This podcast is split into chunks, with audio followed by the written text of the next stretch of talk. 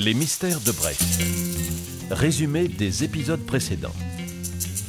Les festivités de Brest 2000 sont entamées, mais elles connaissent une kyrielle d'actes criminels. Le dernier en date Une tentative de plasticage du Sedov, un navire russe, ce qui déclenche les foudres de son capitaine, Igor Nikilikilokovitch. Fort heureusement, le détective Robin empêche le sabotage, accompagné par Kalana, affectionne de plus en plus. Sixième épisode Le jour de la Maison Dieu. Suite aux derniers événements, il fallait se rendre à l'évidence. L'enquête de Robin piétinait. Ce matin-là, Robin, après une nuit blanche à ressasser toute l'affaire, était affalé dans son fauteuil. Il alluma son poste de télévision et s'assoupit devant un épisode palpitant de Derrick. En enfer, la télévision doit être allemande, ça c'est sûr. Robin avait maintenant rejoint les bras de Morphée, mais son sommeil fut bientôt perturbé par un étrange rêve où se mélangeaient pêle-mêle divers personnages rencontrés les jours précédents.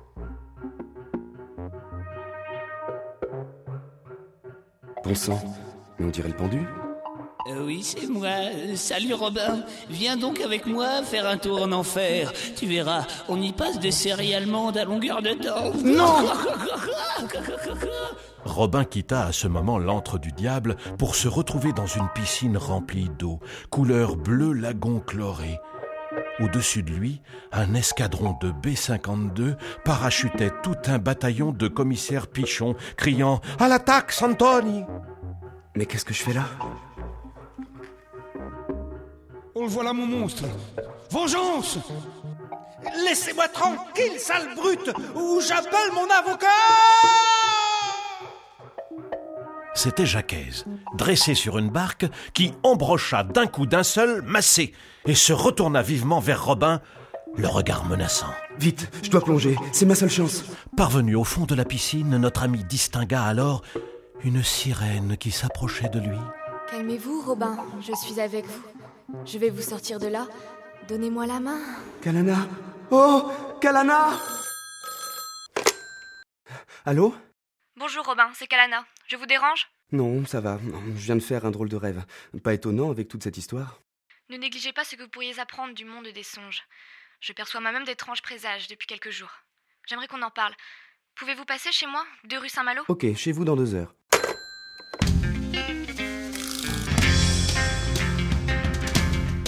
Les prémonitions n'étaient pas vraiment le sujet de prédilection du détective, mais cette visite lui donnait l'occasion de revoir Kalana, chez elle de surcroît. Hmm, vive les portes de l'inconscient. Tu vas démarrer, fichu bagnole. Une demi-heure plus tard, Robin garait son épave aux deux rue Saint-Malo, se recoiffa et pénétra dans la demeure de l'énigmatique Kalana. Celle-ci, assise dans un canapé en rotin, disposait des cartes sur une table basse. La porte était ouverte, je me suis permis d'entrer. Oh, vous faites une réussite Ça m'arrive aussi quand je suis stressé. Ce n'est pas une réussite. C'est un tarot de Marseille. J'étais en train de tirer les cartes. Mais asseyez-vous, Robin. Hmm, tirez les cartes, ouais, bien sûr. Robin, un tantinet hilar, observait Kalana extirper du paquet quatre cartes qu'elle retourna une à une. Soudain, son visage blêmit. Que se passe-t-il L'apocalypse est pour bientôt. Ne soyez pas moqueur. Cette carte n'est pas de bon augure, croyez-moi. Celle avec la tour en pierre, les flammes, les corps projetés, et qui porte le nombre 16. Ouh.